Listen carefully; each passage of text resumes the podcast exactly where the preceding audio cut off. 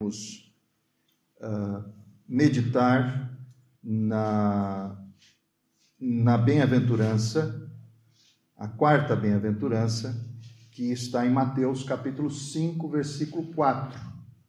Então, vos convido a abrirem no Santo Evangelho, segundo escreveu Mateus, no capítulo 5,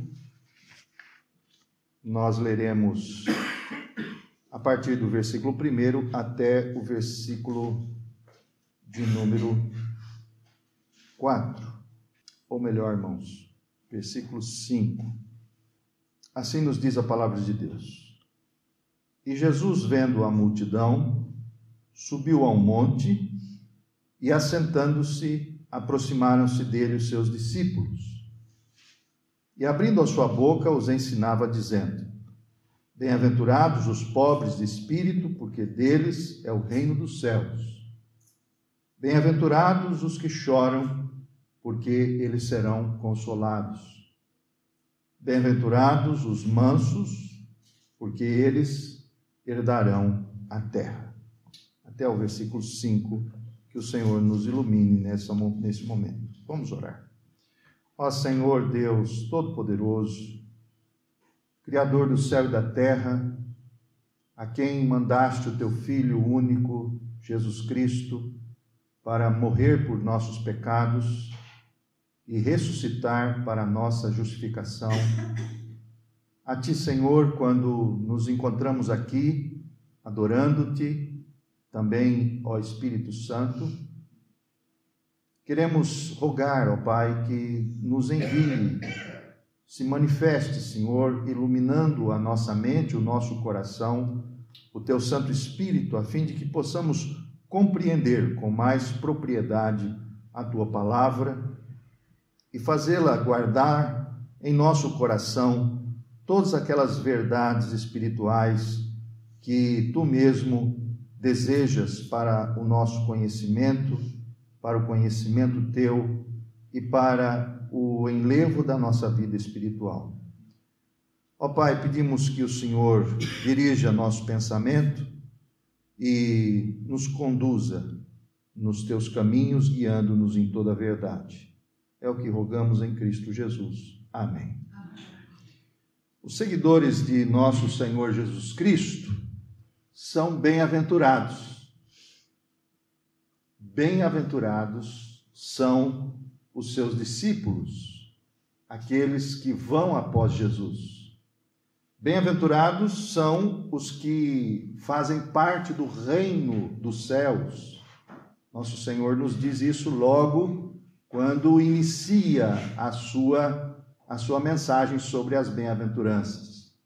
Bem-aventurados os pobres de espírito, porque deles é o reino dos céus. Reino dos céus, porque também é reino de Deus. Não há nenhuma diferença aqui a não ser de, de objetivo.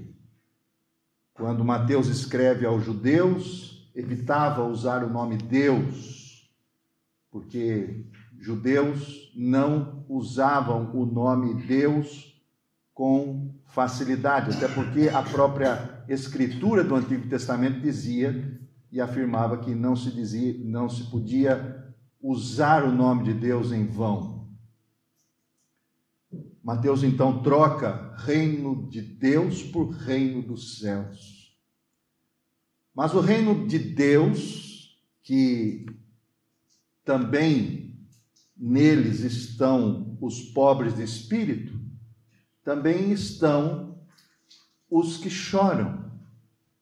E a promessa aos que choram é de que estes que choram serão consolados. A promessa, ela não somente acontece no, no momento presente, como também acontecerá no momento vindouro, na era vindoura. Os que choram os seus pecados, os que choram os pecados deste mundo, o que, o que, os que choram a realidade a que nos deixou a morte e a nossa miséria, bem-aventurados são os que choram, choram a sua condição espiritual. Bem-aventurados agora são os mansos. Esses mansos, a promessa é de que eles herdarão a terra. A verdade é que nosso tempo, desde sempre, foi um tempo onde os conquistadores se fizeram presentes. E esses conquistadores políticos, poderosos, fortes, opressores, nunca se deixaram amansar. O ser humano, por, por natureza, por causa da sua natureza pecaminosa, jamais se deixa se submeter à mansidão. Interessante, irmãos, quando o Senhor Jesus diz que todas essas, todo, toda esta gente é gente bem-aventurada, feliz. O Senhor quer mostrar então que dentro do reino de Deus só poderão existir aqueles que possuem o Espírito de Cristo. Se, por exemplo, formos novamente reler as bem-aventuranças, vamos perceber uma coisa. Todas essas bem-aventuranças são características, parte do caráter, do temperamento, da personalidade de nosso Senhor Jesus Cristo. Se alguém em sua na época de Jesus quisesse conhecer a Cristo, iria perceber que nosso Senhor, ele expressava naturalmente, não por obrigação, mas expressava naturalmente essa realidade, esse caráter, que é, na verdade, o caráter de Deus. Felizes, verdadeiramente felizes, então, é isso. Estar no reino de Deus é viver feliz. Não a felicidade que o nosso mundo proclama, não é a alegria nem a o nível de conforto que a nossa sociedade, que este mundo, que esse sistema de vida promete e que de alguma maneira nos impele a viver assim, a pensar assim. De modo nenhum podemos compreender que o reino de Deus, ao qual nós somos todos direcionados a buscar. O Senhor Jesus diz: Mas buscai em primeiro lugar o seu reino e a sua justiça, e estas coisas vos serão acrescentadas. A promessa de, de felicidade que o Senhor está a nos dar que é extremamente complexa para a mente do homem caído, para a nossa mente, é de que todas aquelas coisas que o Senhor promete nos providenciar, ao buscar em primeiro lugar o seu reino e a sua justiça, é de que ele nos promete o que comer, o que beber e o que vestir. E só. Portanto, aqui na terra, teremos certeza de que a presença no reino de Deus, em termos de sobrevivência terrena, está assegurada. Mas quando olhamos espiritualmente este reino, que vai além dos nossos olhos, da nossa boca, do nosso, do nosso paladar, da nossa saciedade física, este reino que é espiritual, então a promessa é de que os pobres de espírito é que têm lugar neste reino, que os que choram é que têm lugar neste reino, e os que vivem uma mansidão do espírito é que fazem parte deste reino.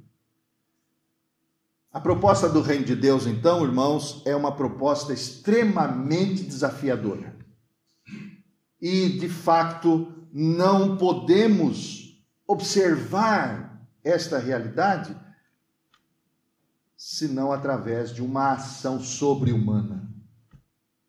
Ninguém consegue ser manso. humanamente falando. Ninguém consegue ser pobre de espírito por natureza ordinária. Ninguém consegue ser e nem chorar os seus pecados se não for pela ação do Espírito Santo. Por isso o reino de Deus é tão belo. É tão belo porque é inverso. É tão impactante porque e chocante porque ele inverte os valores da vida. Enquanto o Senhor Jesus dizia às multidões que os últimos serão os primeiros e os primeiros serão os últimos, e de que para que possamos viver precisamos morrer, e de que se quisermos ser é, ganhar precisamos perder. O reino de Deus é um reino inversamente proporcional ao que esse sistema de vida no qual nós estamos ele apela. Mas o Senhor Jesus diz: Bem-aventurados os mansos. Vamos definir o que é alguém cheio de mansidão?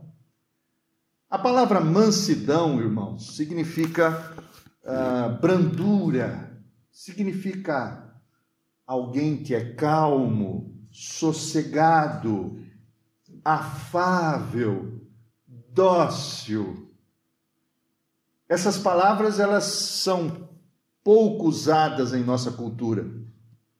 E principalmente para o gênero masculino é até mais difícil encontrar alguém brando, um homem calmo, um homem sossegado, embora que dentro da cultura portuguesa existem aqueles que são culturalmente conhecidos como sossegados, não é?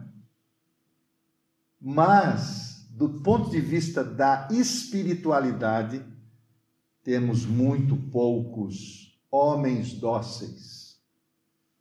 Ao contrário, também, nós definimos o que não é mansidão e que muitas, muitos de nós acabam é, é, confundindo. Vamos definir o que não é mansidão. Mansidão não é alguém desagradável, rude, alguém malcriado, grosseiro, estúpido, mal educado, ofensivo e violento. Na verdade, mansidão, irmãos, é uma característica de nosso Senhor Jesus Cristo. Se você abrir as páginas de Mateus, no capítulo 11, o Senhor Jesus convida a todos em Mateus 11. Mateus capítulo 11, versículo 28, o Senhor Jesus diz assim: Vinde a mim, todos os que estáis cansados e sobrecarregados e oprimidos, e eu vos aliviarei. Mas ele também diz, note aí o versículo 29. Ele diz: Tomai sobre vós o meu jugo e aprendei de mim, que sou manso e humilde de coração, e encontrareis descanso para as vossas almas, porque o meu jugo é suave e o meu fardo é leve. A proposta de vida de Cristo está sobre ele mesmo. Ele diz que ele é manso. Eu sou manso e humilde de coração. Moisés também. Moisés, sendo homem, como nós, sujeito às mesmas paixões, Moisés é percebido nas Escrituras, em Números capítulo 12, versículo 3, como da sua época o homem mais manso, mais cheio de mansidão que os seus da sua geração pôde perceber. Jeremias também, ele se autodenomina como um cordeiro manso. Ó oh, Jeremias, Jeremias tem uma, uma verdadeira história de mansidão. Jeremias é aquele que, que prega uma perspectiva assoladora, uma consequência trágica para Israel. E por causa disso ele é preso, açoitado, Jeremias é perseguido, mas ele mesmo diz em Jeremias 11, 19, que ele é, se parecia como um cordeiro manso. Paulo, quando escreve ao, a, a seu discípulo Timóteo, Paulo diz em 2 Timóteo, se abrir a sua Bíblia em 2 Timóteo, segunda carta de Paulo a Timóteo, capítulo 2, versículo 24, o apóstolo Paulo vai dizer assim a Timóteo: E ao servo do Senhor não convém contender, mas sim ser manso para com todos, apto para ensinar, sofredor. Ah, esse Timóteo precisava ouvir isso, ser manso para com todos. E, por que não? Por que não dizer das mulheres? As mulheres também são recomendadas a elas que também sejam mansas. Até porque, ora, não são só os homens que são assim, fora de eixo, não é? As mulheres, vez por outra também. Se abrir a sua Bíblia em 1 Pedro, capítulo 3, o apóstolo Pedro dizia às mulheres da sua época, as quais eram casadas com homens não crentes, no capítulo 3, verso 4, 1 Pedro 3, 4, ele diz assim: que a respeito das mulheres, mas o homem encoberto de coração no incorruptível traço, trajo de um espírito manso e quieto, que é precioso diante de Deus. Este espírito manso e quieto, precioso diante de Deus. Ora, portanto, irmãos, não podemos não podemos imaginar e nem devemos absorver e devemos lutar contra a nossa natureza e lutar contra a natureza que nos é imposta através desse sistema, porque enquanto esse sistema de vida que, que gere o mundo nos manda dizer assim: bateu, levou, ou então eu não levo desafio para casa. Já ouviram isso? Mas é assim que o mundo quer que nós reajamos. É assim que as pessoas são levadas a reagir. Porque elas não podem levar desaforo para casa, elas não não estão diante dos outros para receber tantas coisas que o nosso coração repele mas também devemos compreender que ser manso não é ser patético. Há uma grave e um grande erro pensarmos que ser um homem manso ou uma mulher mansa ou alguém cheio de mansidão é ser uma pessoa patética, indolente. Não, não. Ser manso é justamente alguém que é branda. É branda, é dócil, é afável. Se olharmos, por exemplo, em Gálatas, capítulo 5, no versículo 22, o apóstolo Paulo instrui os Gálatas a falar sobre o Espírito Santo, o fruto do Espírito Santo. Em Gálatas capítulo 5, versículo 22, o apóstolo Paulo diz assim: Porque, ou mas, o fruto do Espírito é amor, é gozo, é paz, longanimidade, benignidade, bondade, fé, mansidão, temperança. Contra estas coisas não há lei. A lei não pode com isso. E esta é a grande, o grande impacto do reino de Deus.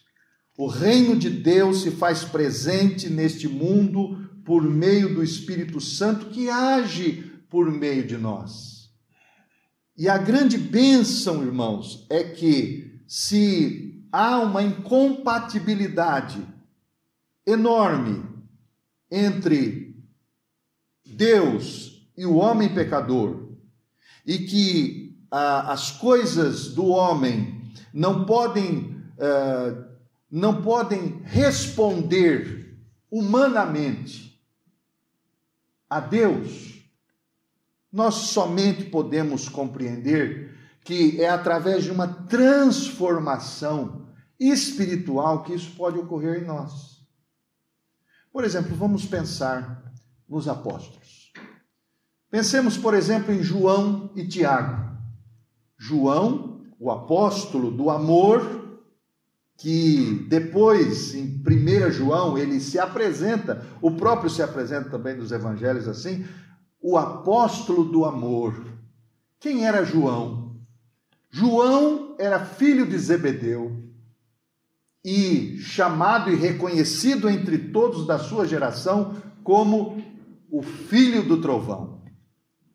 Certa feita, depois de passar por uma aldeia que não recebera Jesus convenientemente, ele se acerca do mestre e diz: Mestre, desejas que nós roguemos fogo do céu para exterminar essa aldeia? João, portanto, não era manso. João era extremamente colérico mas depois que recebe Cristo, depois que convive com o Mestre, depois que recebe o Espírito Santo, ele se transforma no discípulo do amor. Tiago também, irmão, filho, filho do trovão. Olhemos para Pedro. Pensem no Pedro, naquele Pedro, Pedro tão sanguíneo, onde diante das das dificuldades e da provação que o Senhor iria passar, ele, mestre, de maneira nenhuma te deixarei. Mas no Getsemane, quando o Senhor Jesus foi acuado, foi levado pelos, pelos soldados, ele é o primeiro que lança a mão de uma espada e corta a orelha do servo do sumo sacerdote. Mas Pedro, depois, no final da sua vida, escrevendo a sua primeira carta, fala-nos a respeito de seguir as pisadas, as pisadas de nosso Senhor Jesus.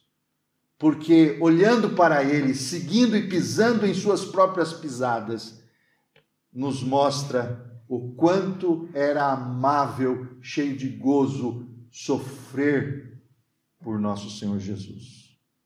E por que não Paulo?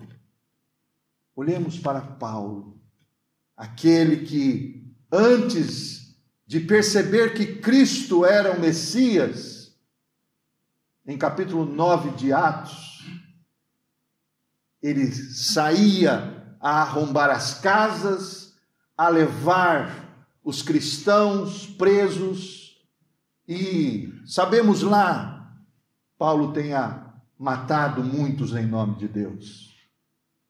Mas depois daquele encontro, aquele homem foi transformado, o perseguidor em perseguido, o opressor em oprimido, o guerreiro em um homem manso, que submeteu-se a sua própria decapitação. Portanto, irmãos, o que temos a fazer? Primeiro, precisamos aprender que não podemos entrar no reino de Deus da mesma maneira que nós nascemos do nosso pai e da nossa mãe. Só podem entrar no reino dos céus aqueles que têm um novo nascimento. Mas não só isso. O nosso caráter precisa ser talhado. O nosso temperamento precisa ser equilibrado. É verdade que todos nós temos aqui a colar sobressaltos, mas também é verdade que todos nós temos uma tendência a sermos mais fleumáticos, outros mais coléricos, outros mais melancólicos e outros mais sanguíneos. É o nosso temperamento. E precisamos, como o Senhor Jesus, olharmos para Ele, pedirmos ao Espírito Santo que nos ajude a equilibrar os nossos temperamentos. Precisamos pedir, Senhor, trata o meu coração. Até porque o nosso comportamento também será assim transformado. Qual o grande efeito disso? O que nos impele a seguirmos a Jesus é a promessa. A promessa que está no Salmo 37, versículo 11 quando o salmista diz que os mansos herdarão a terra.